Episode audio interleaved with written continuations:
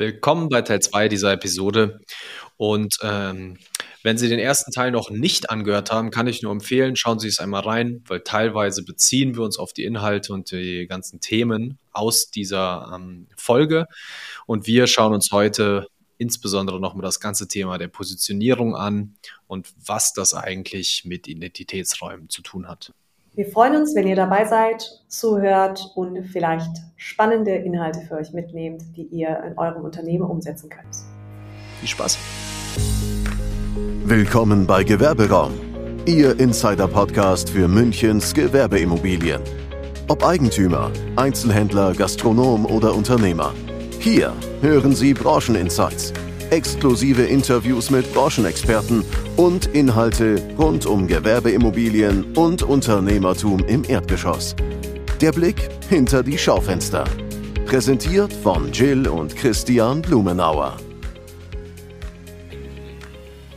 Okay, das heißt, du sagst, ähm, für einen Identitätsraum, für eine richtig gute Positionierung ist es wichtig, den, den Kunden in Fokus zu lassen den Kunden in den Fokus zu rücken und vor allem im Vorfeld sich darüber Gedanken zu machen, was brauchen meine Kunden oder idealerweise, das machen wir sehr häufig oder würde ich auch jedem empfehlen, nachzufragen, was die Kunden denn haben wollen, wobei das eingeschränkt zu betrachten ist. Da du grinst schon und ich weiß jetzt auch, was kommt, aber du darfst es gern selber sagen.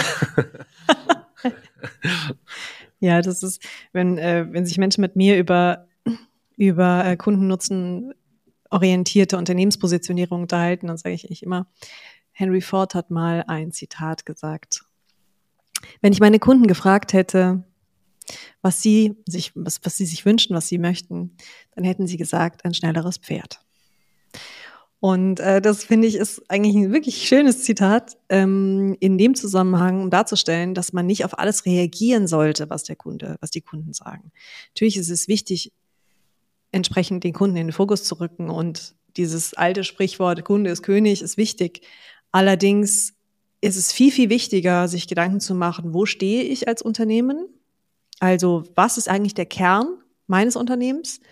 Und welches Problem löse ich? Welches Bedürfnis befriedige ich in dem Sinne, dass es ja nicht immer um ein Problem gehen muss, sondern es kann ja auch ein, ein Erlebnisfaktor sein, ein Bedürfnis sein, ein, ein gutes Gefühl sein, was bedient wird.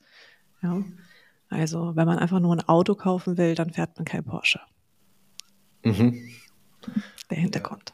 Sehr spannend. Also vor dem Hintergrund, du hast auch eben erzählt, du hast äh, eine Energieresonanzpositionierung, äh, eine Ausbildung gemacht. Mhm. Und Hört sich ein bisschen esoterisch an, ist es aber nicht. äh, ganz genau. Also der ein oder andere kennt vielleicht Peter Savchenko, hat sehr, sehr Marketingbücher geschrieben. Unter anderem Positionierung ist das beste Marketing. Ich glaube, das ist sein bekanntestes. Und dann gibt es aber eben noch, ähm, wir brauchen ein neues äh, Unternehmerdenken, so heißt es, glaube ich, wo dieses Prinzip der Energieresonanzpositionierung erklärt. Können wir auch in die Shownotes setzen. Genau, ich glaube, ähm, das Ganze ist auch eine eigene Folge sogar wert, dass man darüber mal einsteigt. Vom Prinzip her würde ich es jetzt mal ganz platt und kurz zusammenfassen man folgt einfach der Energie. Das heißt, dort, wo Energie entsteht, ähm, natürlicher Sog, Momentum aufgebaut wird, wo einfach Interessenten zum Beispiel fragen, verlangen und wo sie insbesondere von alleine zu einem kommen, dann ist man gut positioniert. Wenn man wahnsinnig viel Werbung macht, beziehungsweise anders gesagt, wenn man jegliche Werbemaßnahme einstellt und dann keinen Kunden mehr gewinnt oder nicht mehr so ähm, genügend, um das Geschäft am Laufen zu halten, dann äh, ist man nach der Definition von Peter schlecht positioniert. Kann man das ja, so sagen? Ja, genau. Er sagt ja immer, also sein berühmtestes Zitat ist im Grunde, ähm, wer nicht automatisch Kunden gewinnt, ist falsch positioniert. Im Übrigen kann ich ihn mal fragen, ob, ich, ob er mal Lust hätte, äh, auf ein Interview vorbeizukommen. Ah, ich glaube, das wäre sehr spannend äh, auch für unsere Zuhörer.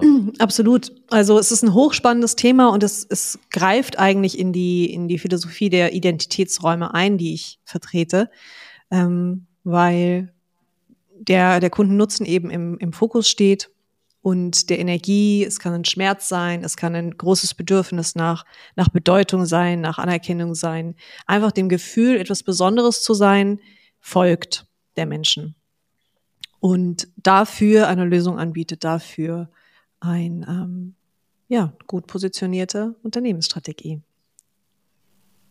gibt. Ja. Das ist echt gut, wenn man sich das mal so ähm, anschaut und auch mal wirken lässt. Von, von den Identitätsräumen, wenn man das mal zusammenfassen möchte, heißt das ja im Prinzip, dass man immer schaut, was will ich eigentlich ähm, erreichen? Das ist die erste Frage. Und da ähm, vielleicht auch ein, ich sag mal, ein Framework, ein, ein, ein mentales Gerüst, was ich sehr häufig benutze und da auch jedem äh, mal empfehlen kann, ist zwar, dass man sich immer vorstellt, wenn man bestimmte Dinge sich anschaut, dass man verschiedene Hüte aufhat.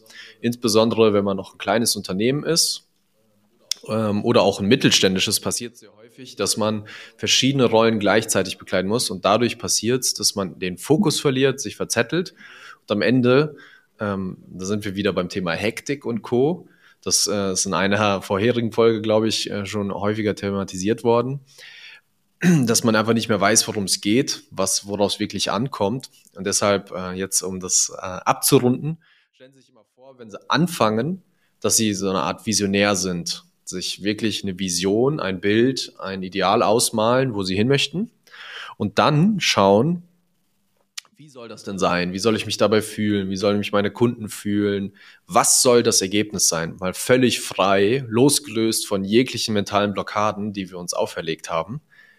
Und wenn dann quasi klar ist, wie es sein soll und was man dort erreichen möchte, dann fragt man sich ähm, aus einer anderen Perspektive mit einem anderen Hut auf, nämlich der des Managers, wie will ich das Ganze eigentlich angehen? Das heißt, wie kann man das darstellen? Welche Prozesse brauche ich? Welche Dinge? Welche Teammitglieder? Ähm, welche Ressourcen vielleicht?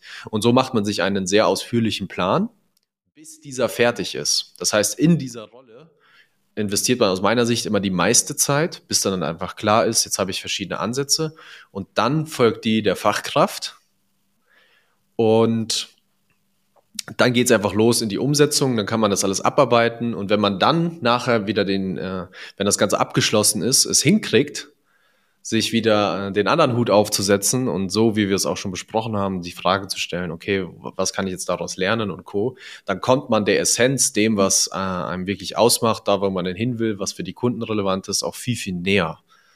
So, der eine oder andere weiß jetzt vielleicht, woher ich diese Hüte geklaut habe. Ihr könnt es ja mal in die Kommentare schreiben. ähm, aber das war jetzt etwas, das mir gerade noch durch die Gedanken ähm, oder den Kopf gegangen ist. Weil ich glaube, das kann man gut damit einfließen lassen in diesen Prozess der Positionierung. So. Geh nicht so, sei nicht so hart mit dir, geklaut sein. geklaut hast du es nicht, sondern es ist einfach inspirierend. Also ich finde, das ist ein total total interessantes äh, Modell, was man, was man gut einsetzen kann, um sich auch mal bewusst zu machen, dass man natürlich als Unternehmer, als Unternehmerin immer auch andere Hüte aufhat und ähm, andere Rollen bekleidet in, in einer Person. Ja. Die, die Energieresonanzpositionierung beziehungsweise der, ähm, der Ansatz äh, dieses Workshops und der Arbeit äh, mit Unternehmen oder auch mit, mit Immobilien, weil man kann es genauso auch auf Immobilien übertragen, ähm, ist ja wahnsinnig umfangreich. Also wenn ich diese Workshops mache, dann dauern die eineinhalb Wochen und für mich drei Wochen Arbeit in der Vorbereitung. Aber genau das ist die Analyse. Also im Kern geht es darum, herauszufiltern, was ist im Unternehmen das Herausstellungsmerkmal, was das Unternehmen einzigartig macht und den Kundennutzen perfekt löst. Also es ist wirklich ein super, super spannendes Modell. Ja, dass, dass ähm, am Ende eigentlich jeden Workshops kommt dann eben so eine Alleinstellung heraus, die ein, einem eine einzigartige Positionierung verschafft, sodass man immer damit erfolgreich wird. Absolut. Also wir haben das ja für uns selber auch angewendet vor vielen Jahren. Und ähm, ich habe dort in nach dem Workshop äh, mit uns selbst und dem ganzen Team extrem viel weggestrichen, extrem viel einfach weggelassen. Und das ist vielleicht jetzt auch der Loop zurück. Die Kunst des richtigen Weglassens ist für mich der Key, weil eigentlich in jedem Unternehmen steckt, steckt das drin, was das Unternehmen einzigartig macht.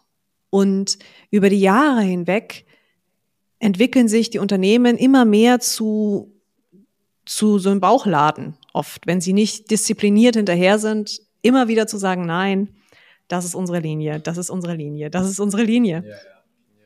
Und dann kommt das dazu, dann kommt das Produkt dazu, dann nehmen wir noch das mit rein und dann hat man irgendwann einen kunterbunten Laden, ähm, der irgendwie alles anbietet, aber irgendwie auch nichts. Und das ist absolut austauschbar. Hm. Ja, und, äh, mir kamen da jetzt auch gerade zwei äh, Zitate ein. Eins ein bisschen provokanter, der eine oder andere kennt das vielleicht. Everybody's Darling is everybody's ähm, das, werde ich jetzt mal nicht aussprechen, das muss gezensert werden. Ähm, aber im Prinzip ist es genau das, was ich auch häufig be beobachte, wenn man irgendwie zu so einem Bauchladen wird und ich mache alles, dann endet das in der Regel darin, dass man sich verzettelt, dass man nichts mehr richtig gut kann. Und gerade heutzutage, wenn man sich das jetzt mal anschaut, du hast, wir haben eben über diese Pyramide gesprochen, die sich mehr zu einer Sanduhr ja. entwickelt hat eine große Economy-Klasse, eine ganz kleine Standard-Klasse im Mittelfeld und dann oben wieder ein größeres Premium-Segment. Das führt ja auch dazu, dass man in diesem Medium, in diesem Economy total verschwindet, weil ähm, das Gesetz der Marktwirtschaft sagt einfach, die Besten gewinnen. Immer. Mhm. Wenn wenn jemand gewinnt, muss auch jemand, ich sag mal, den kürzeren ziehen. Das heißt, gerade heutzutage ist dieses Thema Positionierung extrem wichtig. Das kann man sich so vorstellen. Wenn ich quasi etwas erreichen möchte, als Beispiel, ich muss Wasser schöpfen, weil ich sonst irgendwie keinen Wasserhahn zu Hause habe. Das ist halt einfach leichter, wenn ich äh, an einer Stelle im Fluss stehe, wo das Wasser ganz leicht ist, ich einfach reinsteigen kann mit meinem Eimer und dann was rauskelle, versus äh, ich stehe an einer Stelle, wo eine reißende Strömung fließt wo ich ziemlich sicher nicht Wasser ab, äh, abschöpfen kann, weil ich dann irgendwie meinen Eimer verliere oder sonstiges. Und darauf kommt es ja am Ende des Tages an, dass man an einem Ort ist, wo man das meiste für sein Ziel, das man vorher sich gesetzt hat, ähm, einfach herausholen kann. Ja, das ist, es schneidet eigentlich die Blue Ocean Strategy an, oder? Also. Äh, ja, äh, schon, schon. Ich weiß, der eine oder andere kennt das bestimmt, Blue Ocean Strategy oder Blauer Ozean als Strategie. Äh, Im Prinzip ist es schon so. Ich glaube, auch, ich glaube aber auch, wenn man gut positioniert ist, dann kann man auch in einem roten Ozean sehr, sehr gut bestehen. Du kannst ja mal kurz erklären, äh, in deinen Worten, was du damit konkret meinst, weil ich bin mir sicher, das kennt nicht jeder, dieses Buch. Es ist zwar in den letzten Jahren äh, deutlich bekannter geworden noch, aber da kannst du bestimmt noch das ein oder andere zu sagen. Ja, im Kern geht es ja darum, dass also ein blauer Ozean ist ähm, ein, ein Ozean, in dem nicht gekämpft wird, wo quasi der, der Ozean sich rot fährt, äh, färbt durch äh, das Blut der Konkurrenten. ähm, und diesen Konkurrenzkampf an sich, der, der entsteht, weil man miteinander kämpft. Also das ist, das ist im Kern das, was ich denke, wo wir uns ja zum Beispiel auch in unserem Unternehmen einfach komplett auch rausnehmen. Ja? Ähm, weil ich mit dieser Positionierung, mit der Positionierung auf Stadtteillagen, Erdgeschossflächen und wirklich auch als Leerstandsspezialist ähm, haben wir ein Blue Ocean geschaffen. Ja, Genau, Spezialist für, für Vollvermietung, haben wir ein Blue Ocean geschaffen. Das heißt, es gibt eigentlich äh, keinen auf dem Markt, der, der in dieser Spezialisierung am Markt ist und der die Tiefe unserer Dienstleistung überhaupt zeigt und überhaupt vertritt. Ähm, natürlich gibt es Gewerbemakler, aber die machen halt auch Büroflächen, die machen auch Lagerflächen etc. pp. Das ist ein ganz anderer Fokus und es ist auch eine ganz andere, also es entsteht gar nicht die Tiefe, die man erzeugen kann und die entstehen kann, wenn man wirklich in einen Markt eintaucht. Und durch diese Positionierung haben wir eben einen Blue Ocean geschaffen.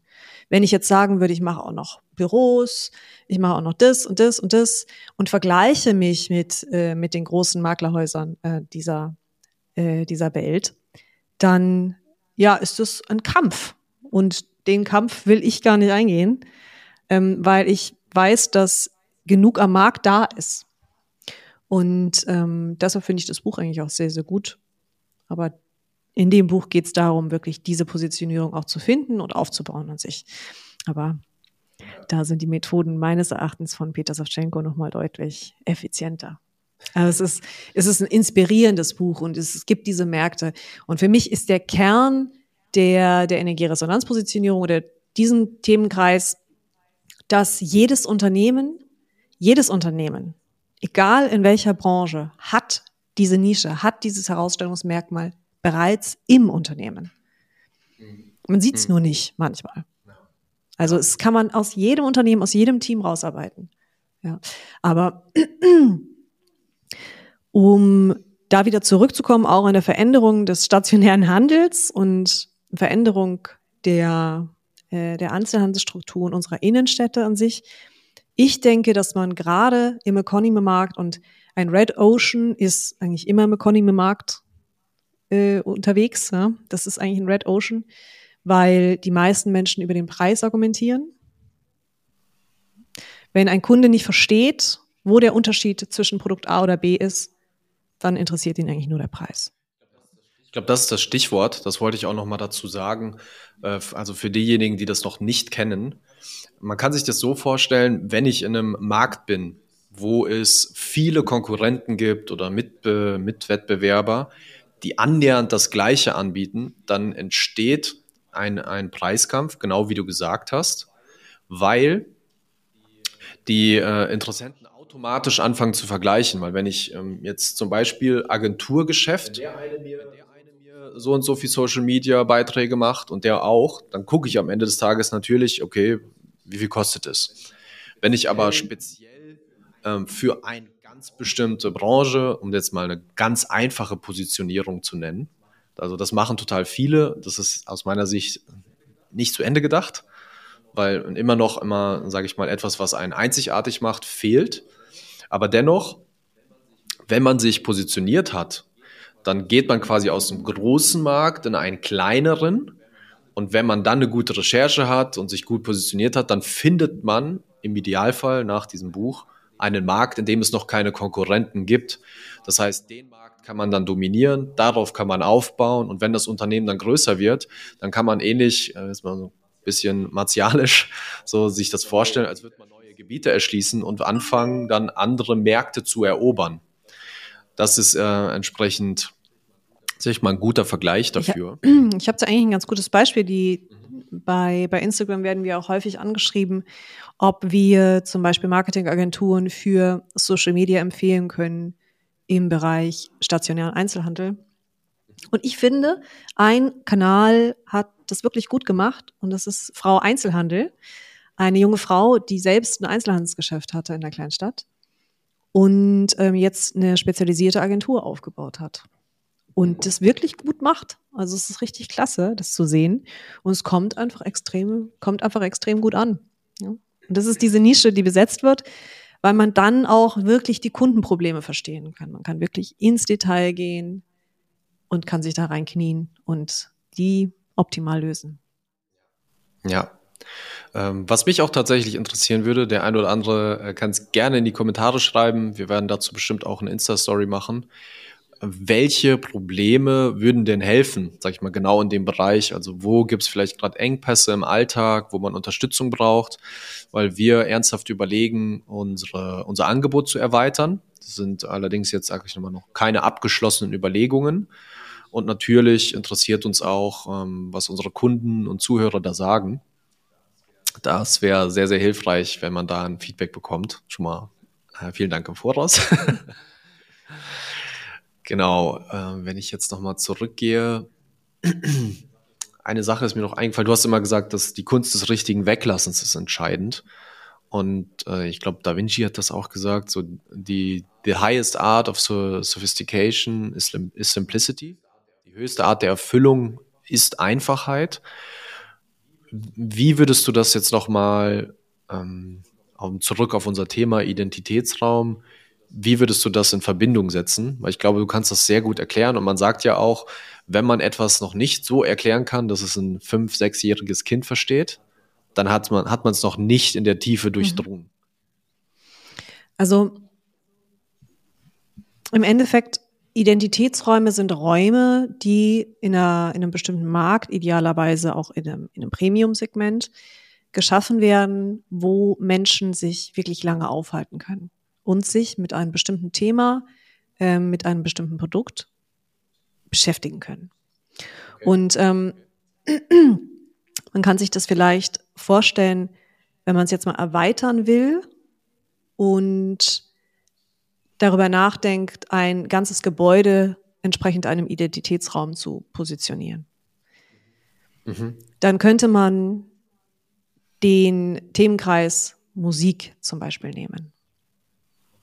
Das okay. habe ich auch in einem, in einem Artikel mal gelesen, den kann ich gegebenenfalls auch verlinken. Ähm, den, man nimmt den Themenkreis Musik und hat unten ein Musikgeschäft für Musikinstrumente. In anderen Räumen im Haus hat man Musikschulen. In, in einem Büro, äh, Büroteil des Gebäudes ist ein Plattenlabel ansässig. Mhm. Und so weiter und so weiter. Also man kann man ja total weiterspinnen, aber man bekommt in dem Haus eigentlich alles, was sich rund um das Thema Musik dreht. Und mhm. Menschen sind dort und halten sich dort auf und finden eigentlich alles, was sie brauchen, um sich mit ihrer Identität, mit dem, über was sie sich definieren, auszudrücken und zu beschäftigen. Und die entsprechenden Produkte zu kaufen. Mhm.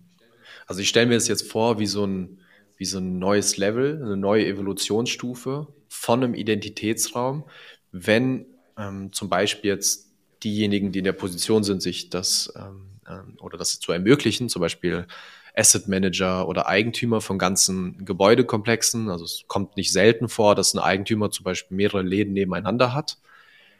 Wenn dann quasi es gelingt, diese Identitätsräume so aufeinander abzustimmen, dass ein noch größerer Identitätsraum entsteht, wenn man Ja, so absolut.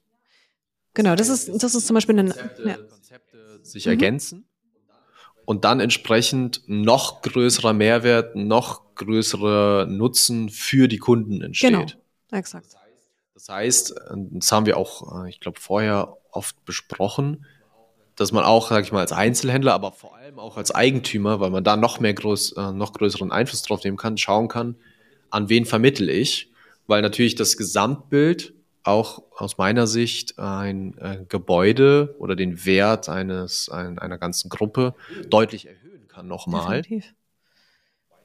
Weil eben sich dort mehr Menschen aufhalten. Wohingegen zum Beispiel eine schlechte Auswahl auch zum genauen Gegenteil führen kann, oder? Ja, definitiv. Also ich finde es, ich finde es, ähm, ich finde diesen Ansatz so interessant, weil man natürlich zwischen den Mietern auch Synergien erschaffen kann und und damit macht es die, den Standort wesentlich attraktiver für die unterschiedlichen Mietstrukturen. Das heißt, Vollvermietung ist einfach die Folge davon.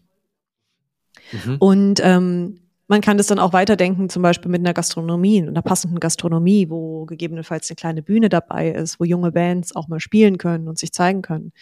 Ähm, Veranstaltungsräumlichkeiten etc. pp. Also man kann das ja unendlich weiterspinnen und für die unterschiedlichen Nutzungsmöglichkeiten eines Gebäudes und einer Gebäudestruktur ähm, dort Ansätze liefern, Mieter liefern, die gerne dorthin wollen, weil sie dann in der Gemeinschaft sind, die sich gegenseitig fördert, die gegenseitig ähm, sich stärkt und der Kunde einfach ganz klar erkennt, ja, da muss ich hin, wenn es ums Thema Musik geht.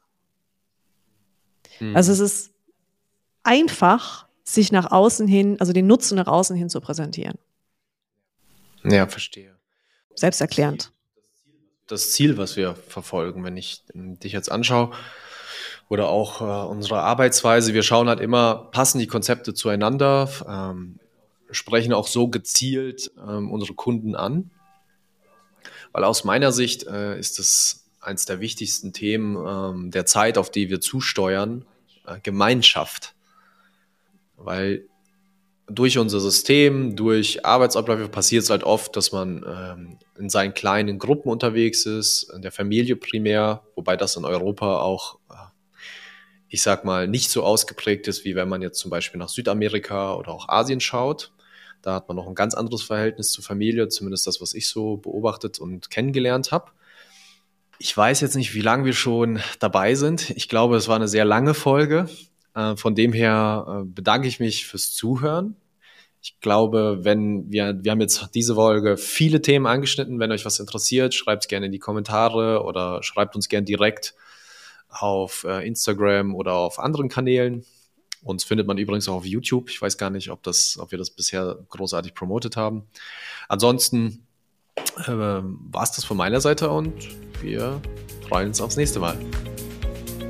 Das war eine weitere Folge von Gewerberaum, Ihrem Insider-Podcast für Gewerbeimmobilien in München. Bis zur nächsten Folge.